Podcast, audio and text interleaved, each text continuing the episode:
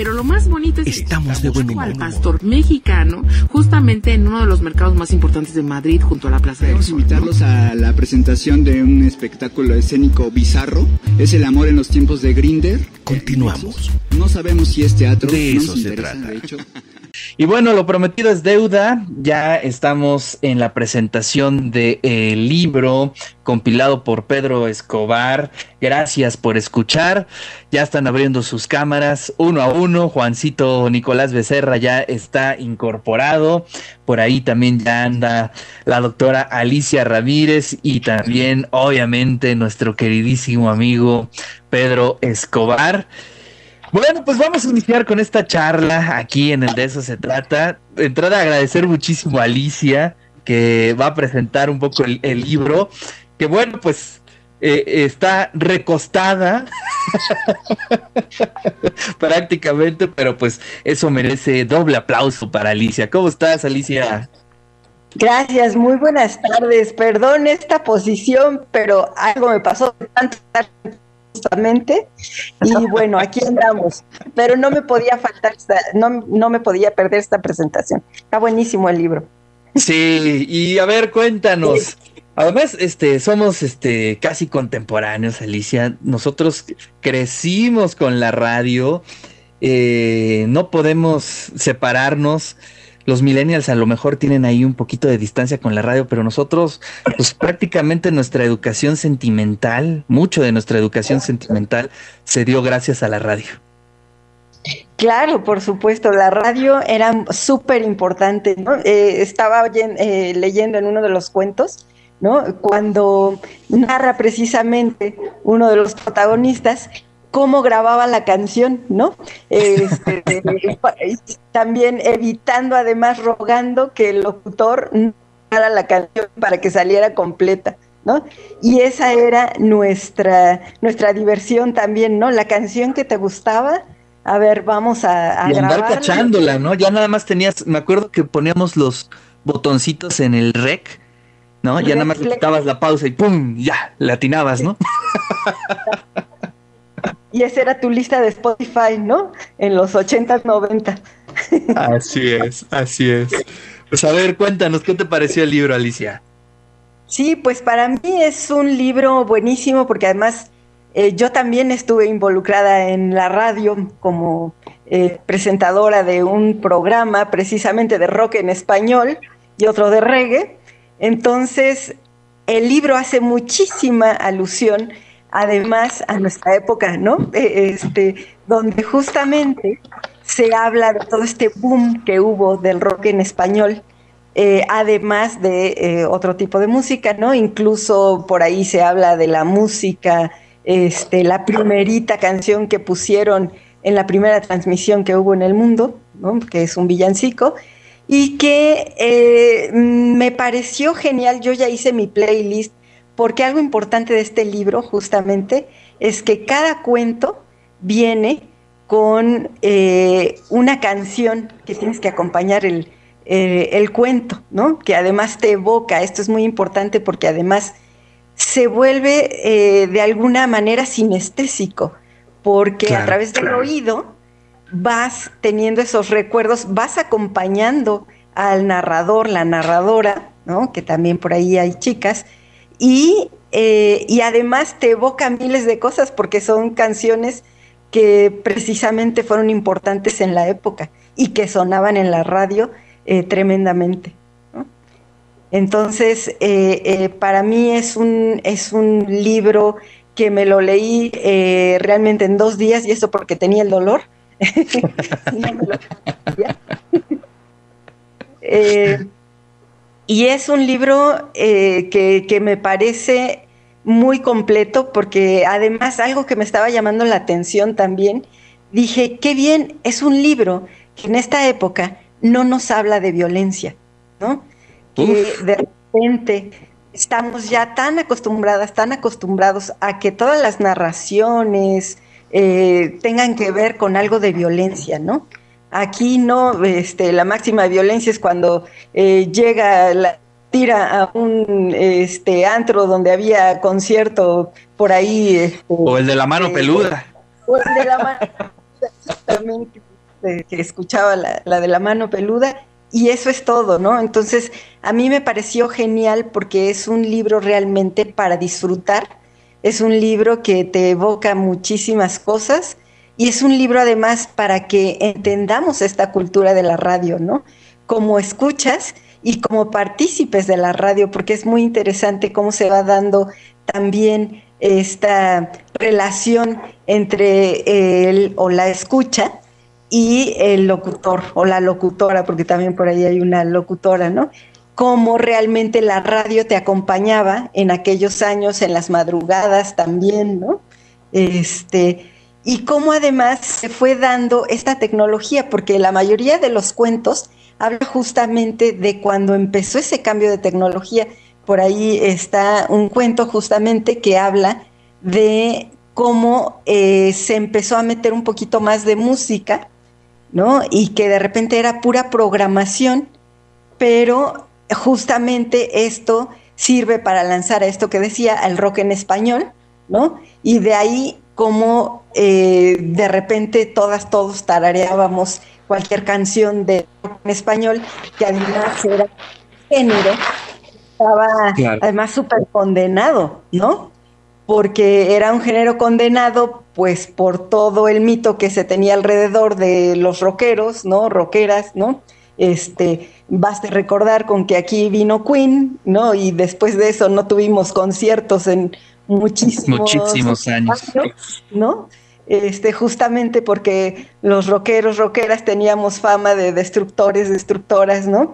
Y por ahí también hay otro cuento muy interesante que habla acerca, por ejemplo, eh, de, de, la, de la pinta que tenían, que teníamos los rockeros, ¿no? Yo me acuerdo, incluso por eso digo, me evocó muchas cosas. Yo de repente me pintaba los labios de negro, de morado, ¿no? Por ahí están cuentos y esas referencias, ¿no? Mi novio con el cabello todo largo y la chamarra de estoperoles y dice el cuento, las botas este, de seguridad de la CFE, ¿no? Y entonces todo, todo este outfield también que te va evocando justamente esto, el cómo vivíamos eh, en esta transición de la tecnología, ¿no? También, pero también en esta transición donde justamente, eh, pues, esta, eh, estos géneros, ¿no? en términos generales, nos permitían salir de las cloacas en los que había estado, por ejemplo, el rock, ¿no? O, salir de las cloacas con un outfit de este tipo, ¿no? Este, presentarte por ahí, vagar por toda la ciudad caminando de esta manera, y entonces cómo se convierten realmente estas canciones en un himno para todas, todos aquellos que no sabíamos dónde encajar, y de repente, bueno, la radio también nos acobija, ¿no? Y bueno, se vuelve también eh, una apertura para toda, toda esta generación, ¿no? Qué interesante lectura le das al libro. Y bueno, es evidente que pues la radio, eh, por lo menos como la conocíamos no sé, desde previo de las redes sociales, ha ido en una especie como de crisis, ¿no? O de una transformación que apenas empieza como a redefinir qué pasa. Eh, ¿Tú cómo lo ves en, términos generales, Alicia? Eh, ¿Qué extrañas de la radio de, de, esos años? ¿O cómo has visto que ha evolucionado? ¿O, qué, qué, qué le hace falta a, la radio en este momento? Porque es evidente que el la, corte generacional que, que, sigue escuchando la radio no es precisamente los más jóvenes. Sí, sí, claro.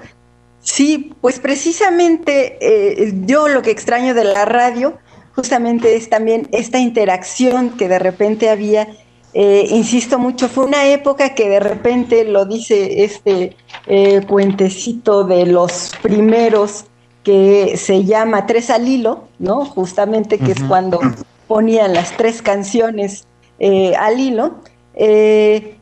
Y lo escribe, este de Tres al Hilo, lo escribe Guillermo Guerrero, ¿no?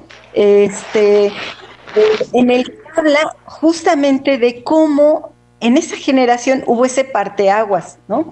Con esto de la tecnología y con este eh, Audiobox 3000, ¿no? Que, empezaba a ver y cómo se podía empezar a, programar este, en la radio, de repente rompió también esquema de estar hablando y cotorreando y, las convicciones nunca faltan y, y, esas siempre tendrán su éxito por una razón que también justamente es esa interacción, pero la interacción con lo que te decía, con esta, eh, eh, esta generación de, eh, de, las subculturas, ¿no? Que no te gustaba lo convencional, que estabas no tan, no encajabas en todo lo que era la moda tampoco, no encajabas en todo lo que estaba en ese momento y no había eh, eh, este internet, ¿no? Por ejemplo, para, eh, pues para poder buscar de alguna manera este, la música que te gustaba, este, ponerla una y mil veces, ¿no? Todo era underground. De hecho, este, incluso de repente, para conseguir la música, ¿quién no fue al Chopo, no? De repente, y, encontrar por ahí eh, la música, los cassettes, los vinilos, ¿no? De alguna manera, eh, que nunca encontrabas en las tiendas convencionales. Entonces, eh, esa parte de algunas estaciones que lo justamente retomar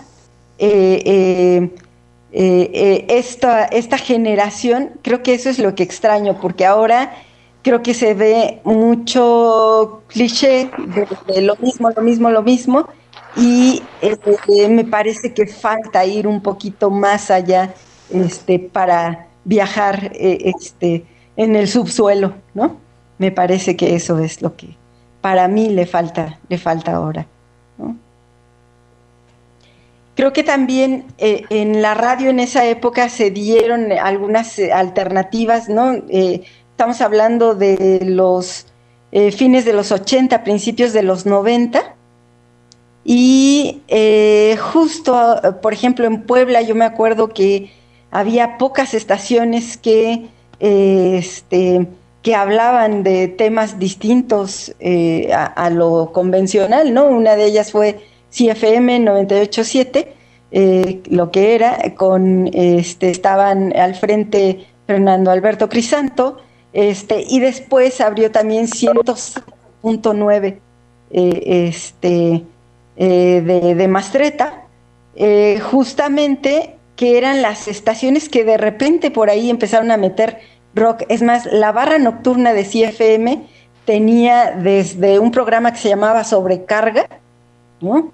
Hasta este reggae, no reggaetón, ¿no? sino reggae, este, con Bob Marley este, eh, eh, había este programa de rock en español. Eh, te decía que había ese así sobrecarga, rock privado, que todavía Memo Minuti, ¿no? En Radio WAP. Este, estaba bajo las coladeras, Saúl, no recuerdo el apellido, este, pero era música que no era tan convencional. y yo estaba hablando de, además, que es que tampoco era tan común que consiguiéramos la música como ahora, ¿no? Tú buscas en Spotify y tienes casi todo. pues casi todo. casi todo. Y entonces decía, ¿quién no? ¿Quién de, nosotros no fue, por ejemplo, al Chopo a conseguir música de esto que era no de lo convencional, ¿no? Sino que era la música más rara que había o de bandas independientes, ¿no? Que también había. Y, bueno, eh, creo que esa frescura falta, incluso en este programa que te digo que, se, llama, eh, que se llamaba Cambio de Piel, abrimos una parte para el rock de Puebla, que ya lo tienen también ustedes ahí con, este, con Hugo eh, este, en el programa de rock en español, pero justamente era también súper interesante cómo empezaban a llegar también ya las bandas a la radio yo recuerdo haber entrevistado, por ejemplo, a, los héroes del silencio, ¿no? Cuando no era Bumburi tan conocido, ¿no? Este, y sin embargo ya llegaban hacia, hacia la radio para entrevistas porque ya se estaba escuchando, ¿no? Cuando Este, vinieron a, a la hacienda de... No, a San Carlos, sí. San Carlos, ¿no? Sí, sí, claro. Sí me acuerdo de Sí. ese concierto, ¿cómo no? Sí, se hacían varios, este, vinofobia, este, de repente, Café Eh, Tacuba. Bueno, sí, varios. eh, víctimas del doctor Cerebro, etcétera, ¿no? Santa Sabina, que además con nuestra Rita Guerrero querida, ¿no? Claro. Este, los, de los más, de los que más frecuentaban, incluso una banda por ahí que era eh, este, la ganadora de, de- de la batalla de las bandas en México, que era el clan, ¿no? Este, era muy darqueta la cosa y, y uno, si se los encontraba en la noche, de verdad decías, santísimo. Vámonos.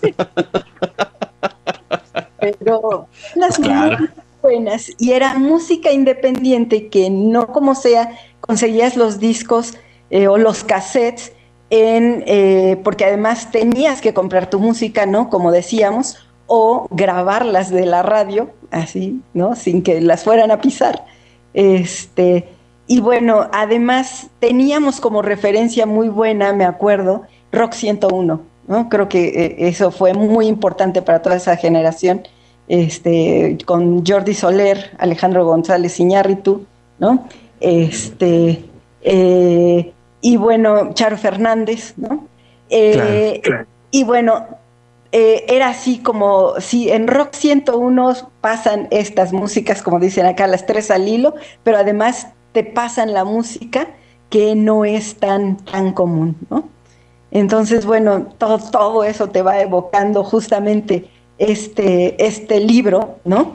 En el que no solamente se habla de México, sino que también por ahí hay un cuento de Guatemala, también hay de, de España, y Claro. es muy curioso cómo se da este fenómeno. Lo que me gustó mucho justamente es, es esto, cómo, cómo te va dando esta parte que no era tan, tan comercial, ¿no?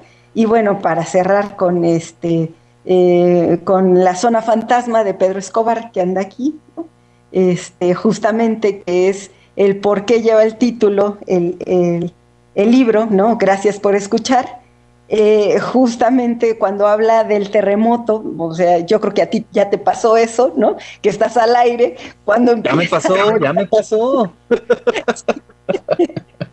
estás al aire cuando empieza a temblar y él dice, no, este, pues ya no me da tiempo de salir ni modo, y entonces de fondo tiene este, la canción de, de Caifanes, Nunca nadie me podrá parar, ¿no? Solo muerto me podrán callar.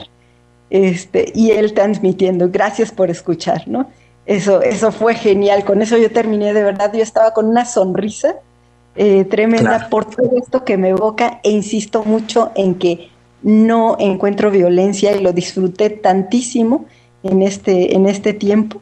Eh, y, y- y- y tiene distintos, eh, también aquí eso que decíamos, ¿no? Los paratextos, justamente hablar de esta musiquita, ¿no?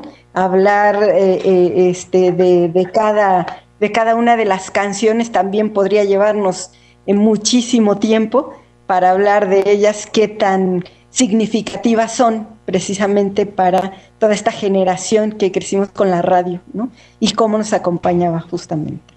Así es, fíjate, nos estaba escribiendo Nancy León, dice, sí, yo fui a ese concierto de los héroes de silencio en la hacienda, un domingo por la tarde vi la manta blanca mal colgada con letras en aerosol rojo.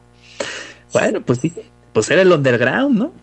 Claro, sí, sí, sí, y ahí iban varios, eh, eh, varios eh, grupos de rock, ¿no? Eh, muy, Claro. muy buenos además. También nos, Sí. nos comentan por acá y nos dicen a, a los de la mesa, niños, así como chiquillos estos, ¿no? Eh, ¿Qué diré yo que crecí escuchando radionovelas y acompañar a mi papá en las madrugadas buscando estaciones extranjeras y harta es- estática? pues sí, sí, son varias generaciones, ¿no? Que cruzó o que formó la radio, eh, tanto sentimentalmente como bueno, pues este aprendíamos eh, muchas cosas, que también esa es una perspectiva de la radio, ¿no? Tenía, solía tener buenos, buenos contenidos. Pero bueno, Alicia, muchas gracias. Eh, vamos ahora con Juancito Nicolás Becerra. ¿Cómo estás, Juancito?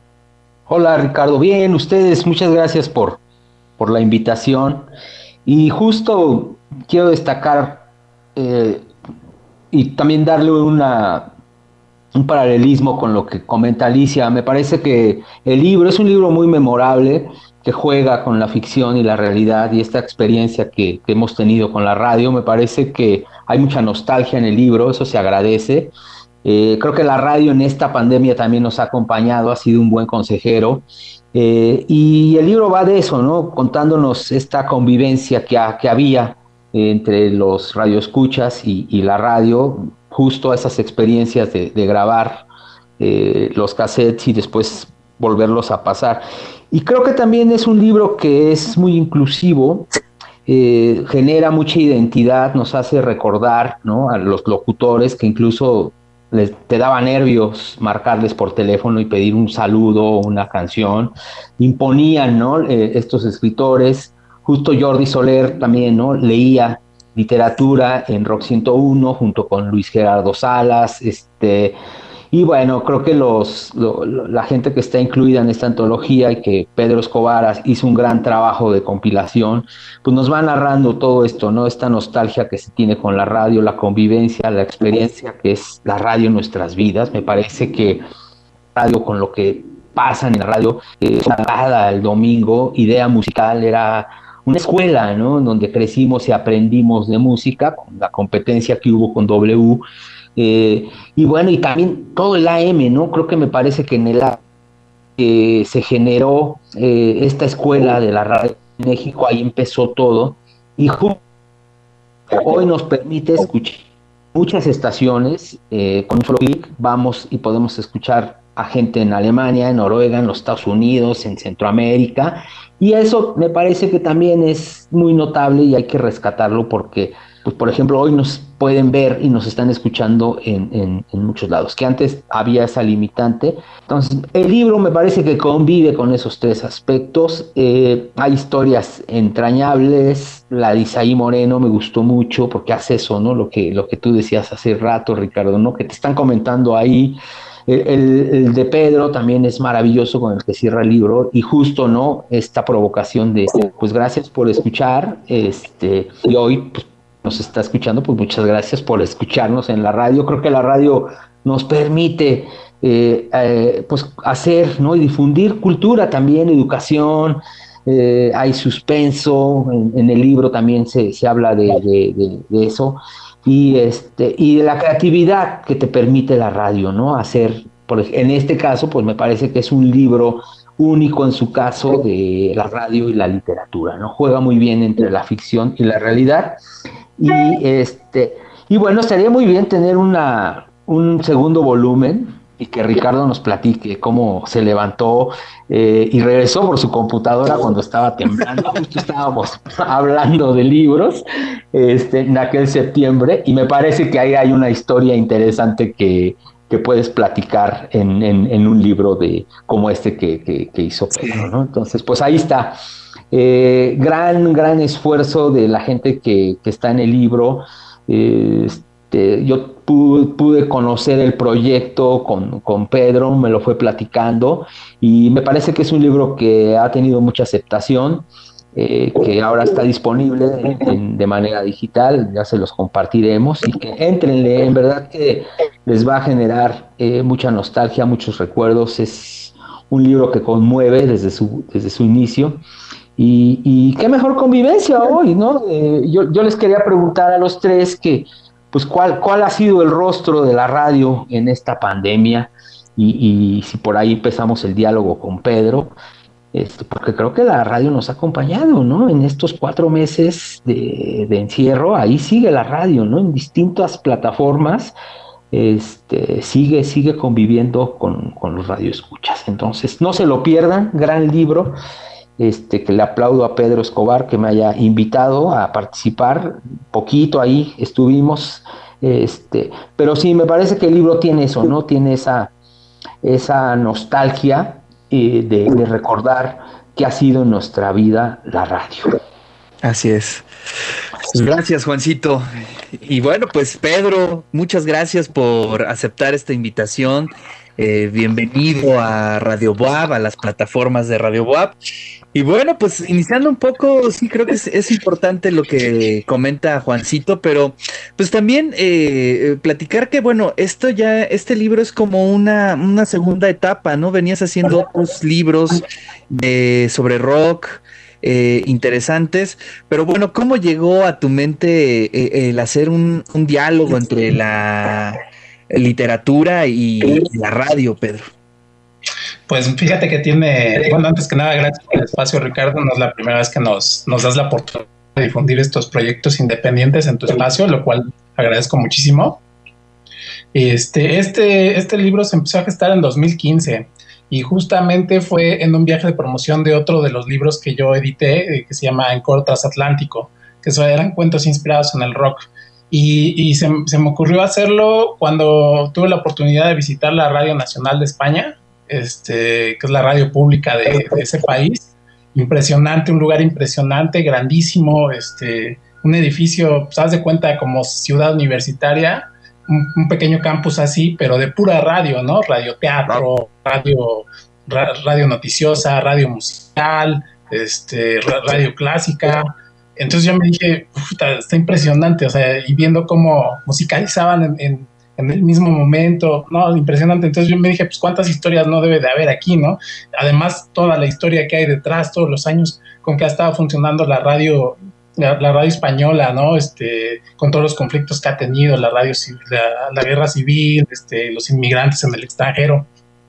Entonces fue así como, como dije, pues ya hice algunos, algunos libros este, dedicados al rock en español, al rock mexicano, pues ¿por qué no hacer uno de algo, algo tan padre y tan personal como es la radio, ¿no? Todos tenemos una relación muy cercana con la radio por su accesibilidad, por lo, lo, este, lo, cálido que resulta ser escuchar a alguien más y no sentirte solo. Eh, no sé, o sea, encontré como una beta de inspiración bastante interesante, muy relacionada con la música, que es una de las constantes en todos los libros que, que este, antologado con grandes amigos. Claro. Sí, y además, este, la diversidad, ¿no? Este, eso se muestra muy bien, es algo que me gustó que comentó Alicia. Eh, obviamente uno llega a identificarse más con los textos nacionales, como que entiendes cuál es el ritmo de, la radio, ¿no? Pero, eh, ¿qué fue lo que te dejó o sea, más allá de la satisfacción de hacer este libro y todo, pero ¿qué te dejó eh, en cuestión, digamos, cultural, podríamos decir, entre comillas? Eh, el, el, tener este panorama, el de plasmar este panorama de las perspectivas de la radio, Pedro? Pues que es mucho más importante de lo que, de lo que pensamos. Todos, todos lo asociamos con, pues con esta parte este, de compañía, ¿no? De cercanía, de educación musical, ¿no? pero toda, todo este gira en torno a entretenimiento hasta, hasta que te das cuenta cómo la radio también cumple una función social, ¿no? Como las radios libertarias, ¿no? En países este, con conflictos bélicos, ¿no? En, para los inmigrantes, ¿no? También hay un cuento que se llama Maletas llenas de hambre, de Joaquín Muñoz, un español que habla de sobre la radio este, para los inmigrantes de, que, estaban en Berlín, ¿no? Que tuvieron que salir de su país cuando vino la guerra civil española y, las guerras mundiales. Entonces, como la radio era sentirse un poquito más cerca de casa, algo que pues obviamente nosotros conocemos muy bien con, nuestros migrantes de Estados Unidos, ¿no? Ahí la, importancia de la cercanía, también pues la utilidad que tiene, ¿no? En conflictos, mencionaba también por ahí Alicia, eh, cuando vino lo del temblor de, de este, del 2017, eh, pues todo, todo dejó de funcionar, ¿no? Adiós Twitter, adiós benditas redes sociales, adiós medios tradicionales. Lo único que quedó en pie fue la radio. Y había gente en la calle con, el, autoestéreo abierto escuchando la radio, porque era lo único que funcionaba. Ahí te das cuenta de la importancia, no solamente en, estas cuestiones sociales y, de entretenimiento, sino en una función utilitaria y esencial para la comunicación. Entonces, pues todo este, este es un mar de inspiración, ¿no? Para, para este, contar todas estas historias. Sí, tienes toda la razón. Y, es lo que nos pasó precisamente acá, ¿no? Este, de pronto el celular estaba muerto, estaba muerto prácticamente todo. y pues lo que funcionaba eran los medios, eh, vamos a decirlo, analógicos, ¿no? Y la radio tomó eh, pues el protagonismo y fue como la gente se pudo conectar, como empezamos a buscar, como empezamos a ayudar y creo que eso a veces se nos olvida. Por ahí decía un tuit de un amigo de Arturo Uriza, dice, cuando venga la hecatombe, todo el mundo va a correr a buscar una radio, porque es precisamente lo que, lo que perdura, ¿no? En este tipo de, situaciones. Oigan, pues yo quiero eh, plantear una discusión aquí, aprovechando que hay tres eh, eh, queridos amigos, amigas que aman la radio. ¿Será que la radio está en crisis, Pedro? ¿Cómo lo ves tú? Es, preocupante, sin lugar a dudas. Creo, le, te voy a comentar una experiencia que tuvimos ahí presentando la, la biblioteca que, que, nos hizo la invitación este, Juan Nicolás Becerra, que está aquí. Este, de pronto me di cuenta de que es un tema ya muy generacional y muy, muy, muy de nostalgia, el tema de hablar de Rock 101, de, este, de estaciones que fueron, que fueron importantes para nosotros, porque cuando tú te pones a hablar en un auditorio lleno de jóvenes de de 17 a 20 años no entienden nada de lo que les estás diciendo, aunque tú hables con el corazón en la mano y digas la educación musical, no, sí, los, la, la, la, relación que tenías con un, con un locutor, pues no, no entienden nada de lo que hablan. Para ellos es Spotify, YouTube, plataformas así. Y ahora con este revival de podcast, que pues no es la primera vez que pasa, ya va como la tercera vez que agarra su modita, pues te das cuenta de que, de que todo está en constante cambio. Hay una preocupación para nosotros, para los de nuestra generación, que andamos con los 40, 30, pues de ver qué, qué, va a pasar, cómo va a evolucionar este tema. Yo no diría que en crisis, sino en una, en, una metamorfosis pues, un tanto preocupante por la incertidumbre de lo que vaya a pasar. Esa es mi opinión. Sí, o sea, es decir, está en un proceso de transformación. Sí, me parece que sí, y este, y pues con incertidumbre, como en muchas otras cosas en nuestras vidas, ¿no? Bueno, ahorita todo está en, rediseño prácticamente, ¿no? Pero, a ver, eh, si tú pudieras, este Pedro, mm, como trazar algunas líneas, eh, unos bocetos de, en lo que se debe, según tú, obviamente, transformar la radio, ¿cuál sería tu opinión?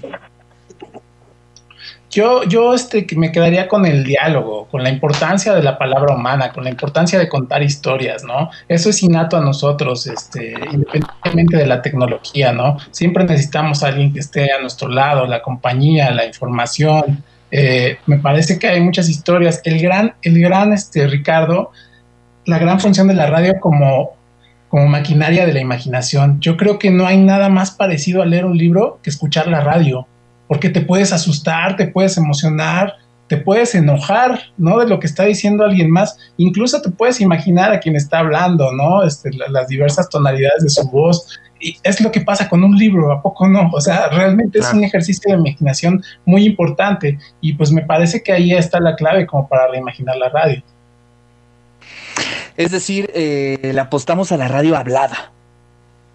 Pues en, gran medida sí, porque somos personas eh, este, sociales, ¿no? Pero también no hay que dejar de lado la, música, ¿no? también El, buen análisis musical, la educación musical, como, pues digamos, como todos nosotros, como estaba comentando Alicia al principio de la charla, como todos, todos aprendimos de la radio, ¿no? Ahí fue gran parte que, que este, que agarramos banderas, ¿no? Que, que, nos estigmatizamos nosotros mismos con una religión, con una una ideología a través de los sonidos. Muy bien, pues sí, interesante la, perspectiva que puede tomar eh, la radio. Coincido un poco contigo. Eh, eh, por ahí también es que una vez escuché, creo que a alguien, algún amigo, creo que Pepe Flores, me platicó que alguno de sus alumnos le dijo en algún momento, ¿te imaginas que hubiera un medio que fuera como un podcast pero muy largo, así como muy grande, este, que no tuviera fin. No, pues eso se le llama radio. Lo que pasa es que no se han tomado la molestia de escucharla, ¿no? Y eso es algo también interesante. Alicia, ¿tú qué opinas? ¿Hay crisis o no en la radio? ¿Se está transformando? Eh, se está transformando, pero eh, híjole, yo, yo creo, eh, y, y, perdón por esto que voy a decir, pero de repente en Puebla, este, hablando de Puebla concretamente, eh, decía que mm, de nuevo caímos mucho en lo eh, comercial, ¿no? Excepción, por supuesto, de, la radio universitaria. eh, pero volvimos a caer en lo comercial, en, en, lo que se está vendiendo y se nos olvida este otro sector eh, de, de, gustos musicales distintos a todo lo que está eh, de moda, ¿no? O a todo lo que está, digamos, sonando constantemente y que nos, de nuevo, nos exportan eh, sobre todo de las disqueras eh, eh, de, Estados Unidos, ¿no? O, que, tienen mucho Estados Unidos. Aquí este, habían hecho incluso un sello justamente para todos los grupos nacionales, ¿no? Que era el sello Culebra y que estaba en constante conexión con, con las radios, ¿no? Nacionales. Y creo que eso nos ha faltado mucho ¿no? Esta, digamos, como radio alternativa eh, que se dé, pero en estaciones eh, comerciales también, ¿no? Este, me parece porque eh, pues yo le cambio y de repente estoy escuchando la misma canción en una estación y en la otra, ¿no? Y, no hay una variedad que realmente pueda decir, bueno, esta me representa, ¿no? O no solamente a mí, a los jóvenes, las jóvenes con gustos musicales diferentes a eh, este, lo que se está escuchando comúnmente, ¿no? Y que, insisto mucho, de nuevo nos están exportando, sobre todo de Estados Unidos, ¿no? Claro, sí, y este, y es como es un fenómeno como de la propia globalización, ¿no? De pronto, eh, pues, digamos, eh, un sector está escuchando lo mismo, se están vistiendo de la misma forma, eh, y las singularidades como que se van disolviendo. Interesante. Juancito, ¿tú qué opinas? Pues yo soy más optimista, me parece que la radio prevalece. Creo que hay, sí hay una crisis en contenidos. Sí, sí faltaría ahí como que ser más creativos, este, pero con esta cuestión de la, de la tecnología y las redes, yo les recomiendo que busquen lo que hace Radio, Radio Ambulante, me parece maravilloso lo que están haciendo porque combina el podcast y los programas en vivo, eso es muy notable. Lo que está haciendo Radio Nacional Colombia con un, programa que se llama Del Canto al Cuento, que me parece que el, nombre del programa es maravilloso y te engancha mucho porque juega con, con la ficción, dialoga con sus radioescuchas. Entonces, me parece que debe prevalecer, simplemente hay que buscarle contenidos a la radio. Me, sigue presente, hoy tenemos la facilidad, eh, lo vuelvo a reiterar, en que podemos ir, navegar y encontrar eh, muchas alternativas. Este, pero sí creo que hay que, hay que, hay que trabajarle a los contenidos, a, la formación de locutores, que me parece que se está perdiendo esa figura, simplemente es un programador y, y, no, no, no se prepara, ¿no? Como antes había ese rigor de ser un locutor y de hablar, de tener un lenguaje eh, notable, avesado y, enseñarnos desde la radio. Entonces, me parece que hay una crisis de contenido, pero que la radio prevalece y que desde la radio podemos generar eh, muchas alianzas, podemos este, reconfortarnos y que sigue ahí, me parece que sigue ahí, pero sí hay que trabajar en, los contenidos y atrapar generaciones. Justo en la biblioteca cuando presentamos el libro de Pedro, esto lo, cuento seguido porque me parece que es una anécdota que hay que compartir. En Radio Mexiquense alguna vez este, alguien decía, no, es que nadie nos escucha. Entonces, bueno, ¿qué hacemos? Nosotros dijimos, eh, en esa época ahí estaba a, días de que iba a tocar Paul McCartney en México, y, en verdad dijeron, hay dos boletos de McCartney, al que ya me hable. Nadie habló, mano. Entonces, también pasa eso, ¿no? O sea, hay que también ser honestos que a veces nadie nos escucha y, no hay que tomarlo mal, o sea, pues pasa y, y, este y es notable. Pero, por ejemplo, en, esta, esta estación de la Z, que me parece que es todo un exitazo, yo, yo la escucho porque en verdad aprendes, o sea, este hombre del panda es, era impresionante, ¿no? Lo que hacía porque tenía miles de radioescuchas, ¿no? Este, en alguna entrevista que a mí me hicieron, yo decía, bueno, yo quiero colaborar alguna vez en la Z, ¿no? Y decir, soy salvajemente lector. Entonces creo que sí hay proyectos ahí que, hay que como que rescatar y, y, ver esa creatividad. Me parece que a la radio le está faltando creatividad. Por ahí Ibero también me gusta lo que están haciendo estos jóvenes que son muy talentosos y que le están dando este mucho a la radio en contenidos, este, están actualizados.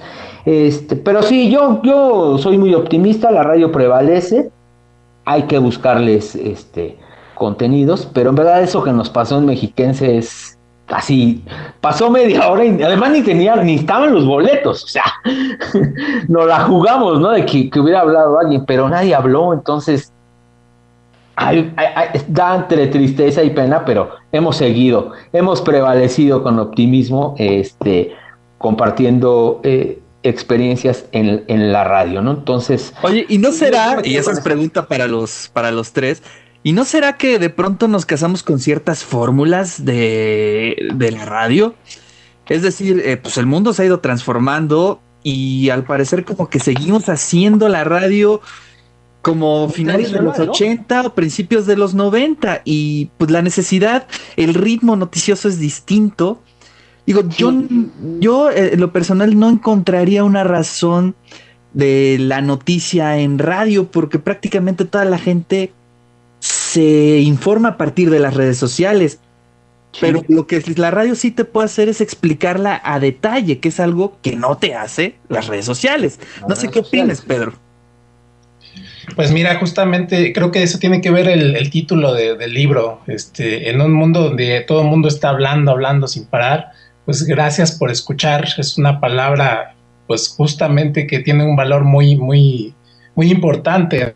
Prestar atención a alguien se ha, este, se ha vuelto este, muy, un, gran privilegio, ¿no? Que realmente te estén escuchando. Entonces, por eso surgió el libro, el, título de este, de este libro, Gracias por escuchar. Me parece que la radio sí puede, de alguna forma u otra, con todos los recursos que tiene a, su disposición, pues este, de alguna forma capturar tu, atención por más minutos de los que tienes viendo un tweet, ¿no? O sea, que realmente es muy fugaz. O sea, quizá la, la, información sintética está ahí, pero la forma y el fondo, como te lo dicen, es muy distinto en medios como la radio, ¿no? Mucho más cercana, mucho más hablado. Al final de cuentas, pues somos, somos gente sociable, ¿no? Claro. Sí, este, ¿qué opinas, Alicia, sobre las fórmulas? Sí, resulta, sí, estoy de acuerdo, las fórmulas efectivamente también nos casamos mucho, pensaba justamente, bueno, ¿qué hacemos hoy? Hasta los autos, ¿no? Traen ya para que te conectes vía Bluetooth con tu Spotify, ¿no? Este, o vas en Waze y te dice de repente, ¿quieres escuchar Spotify? Y sí, porque ya puedes hacer tus listas, lo que decíamos, ¿no? Pero efectivamente estoy de acuerdo también con Pedro Escobar cuando habla justamente de esta parte que es la social, ¿no? O sea, tú puedes hacer tu lista en Spotify, pero, por ejemplo, no tienes eh, eh, esta guía a lo mejor que te puede ayudar a evocar ciertas cosas de cómo se da esa canción o, o de repente tú te imaginas qué dice esta canción y hay una anécdota, ¿no? De cómo se da a partir de quién la escribe, ¿no? O este, qué es lo que pasa con esa música, que es mucho lo que nos plantea el libro también, ¿no? Todo lo que hay alrededor de eh, esa música en sí, ¿no? ¿Qué es lo que te evoca el escuchar esto? ¿Con qué se relaciona?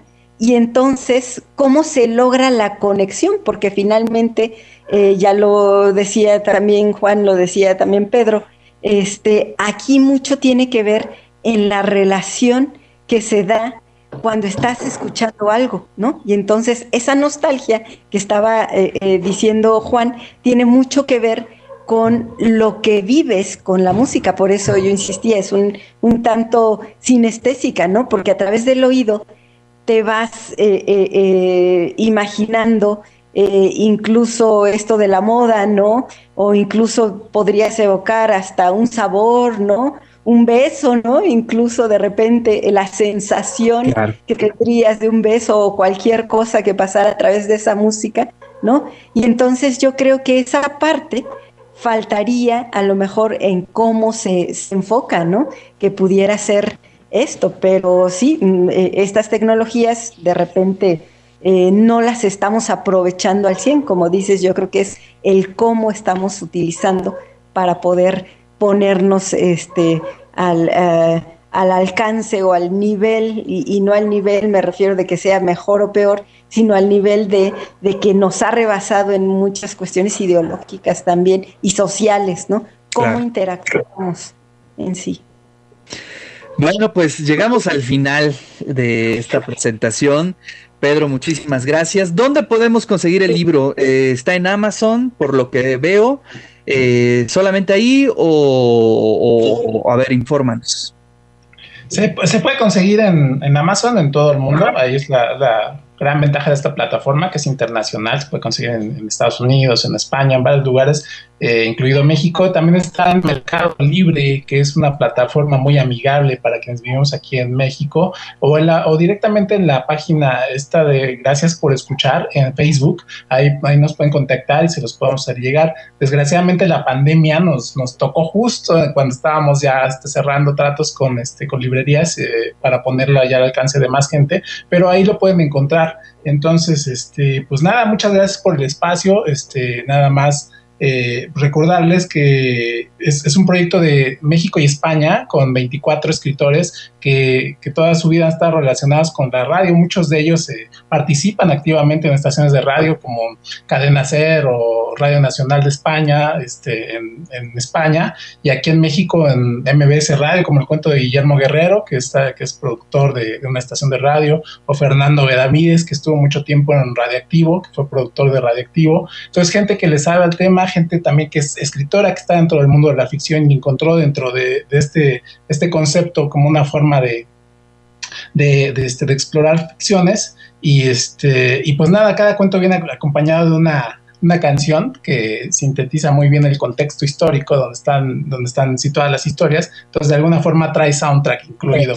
Y pues eso sería, este, sería todo por el momento. Muchas gracias por el espacio, Ricardo. Realmente es pues, un privilegio presentar en radio. Gracias por escuchar. No, al contrario, muchas gracias a ti y además felicitarte por tu trabajo que estás haciendo como editor.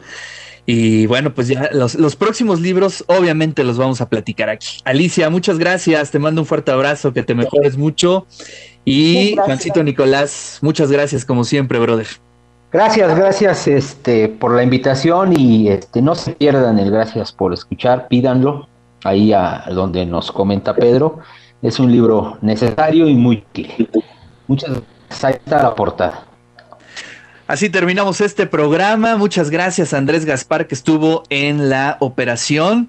Y bueno, también eh, muchas gracias al ingeniero Américo Vázquez que estuvo al pendiente de esta transmisión.